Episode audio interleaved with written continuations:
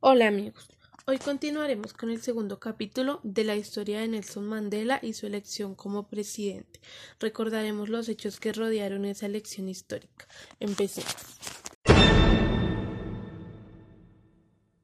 La elección en Sudáfrica que lo cambió todo, capítulo 2. El apartheid se estableció oficialmente en 1948, lo que significa separación de los colonizadores blancos en África. Aunque la discriminación racial ha sido durante mucho tiempo parte de la historia de Sudáfrica, su objetivo era dividir la tierra por razas mediante una doctrina de separados pero iguales que era todo menos eso. Los negros fueron asignados a pequeñas áreas conocidas como municipios repartidas por todo el país, en gran parte debido a la afiliación tribal. Aunque los blancos constituían menos del 20% de la población, controlaban más del 80% del país. Miles de blancos han sido desalojados por la fuerza de sus hogares. La policía llegó en medio de la noche y utilizó perros para llevarlos a camionetas y lanzarlos, y sus pertenencias si es que tenían suerte a veces a cientos de millas de distancias en áreas densamente pobladas con pocas esperanzas de ganar suficiente dinero para vivir. Los negros tenían que llevar consigo una identificación similar a un pasaporte y se les permitía salir de los guetos en busca de trabajo. Otras razas también se han enfrentado a la discriminación oficial. También se les enseñó dónde vivir a los indios y las personas de razas mixtas conocidas como de color. En algunos casos en los que la identidad racial no estaba clara, las autoridades utilizaron la prueba del lápiz que evaluaba la facilidad con la que un lápiz se caía del cabello de una persona para determinar la clasificación racial. A veces los miembros de la misma familia fueron separados debido a estas pruebas.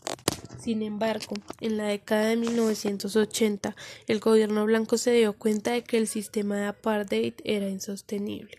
El descontento social aumentó y gran parte del mundo comenzó a boicotear a Sudáfrica y a negarse a invertir en sus negocios o comprar sus productos. Las negociaciones fueron lentas al principio, pero cuando Frederick Clerk asumió la presidencia en 1989, sorprendió al mundo moviéndose rápido. Liberó a Mandela al año siguiente y también levantó la prohibición de su partido político, el Congreso Nacional Africano. Sin embargo, las negociaciones duraron otros cuatro años. Las dudas sobre cómo funcionaría la transición al gobierno de la mayoría parecían interminables. ¿Compartirían el poder y cómo funcionaría? ¿Quién controlaría el ejército? ¿Podrían las mujeres elegir? ¿Habría pena de muerte? Algunos gobernantes de guetos se negaron a permitir que su país regresara a Sudáfrica. Cuando el gobierno sacó a colación a uno de ellos, hubo tres días de saqueos, incendios y derramamiento de sangre que crisparon los nervios en todo el país.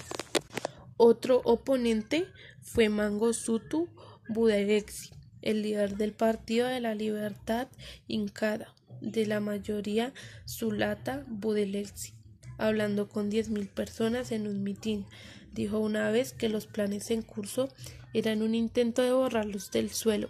Hubo frecuentes enfrentamientos entre los partidarios del Congreso Nacional Africano en Mandela y el Partido de la Libertad Incada en Budelexi. Mientras tanto, grupos fuertemente armados de extremistas de derecha deambulaban por el país, comprometiéndose a defender su patria a toda costa. Poco antes de las elecciones, un coche bomba explotó cerca de la sede del Congreso Nacional Africano en Johannesburgo. Ese mismo día, seis colegios electorales del país fueron bombardeados y hubo más detonaciones en vísperas de las elecciones. Los funcionarios dijeron que 111 personas murieron y 402 resultaron heridas en la violencia relacionada con las elecciones en los 18 días previos a la votación, el 27 de abril de 1994. Sin embargo, un Mandela jubiloso votó en un campo de invasores que había sido parte de una patria zulú.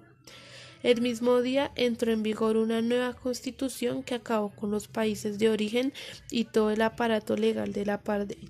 Ha comenzado el proceso de remodelación del país con once idiomas nacionales y un legado de justicia racial.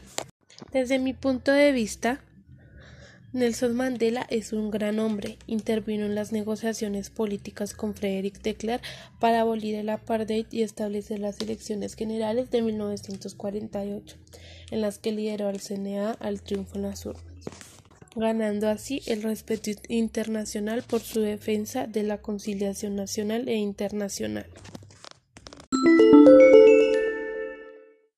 Hasta aquí el capítulo de hoy. Muchas gracias por escucharme y nos vemos en el siguiente capítulo. Chao, chao.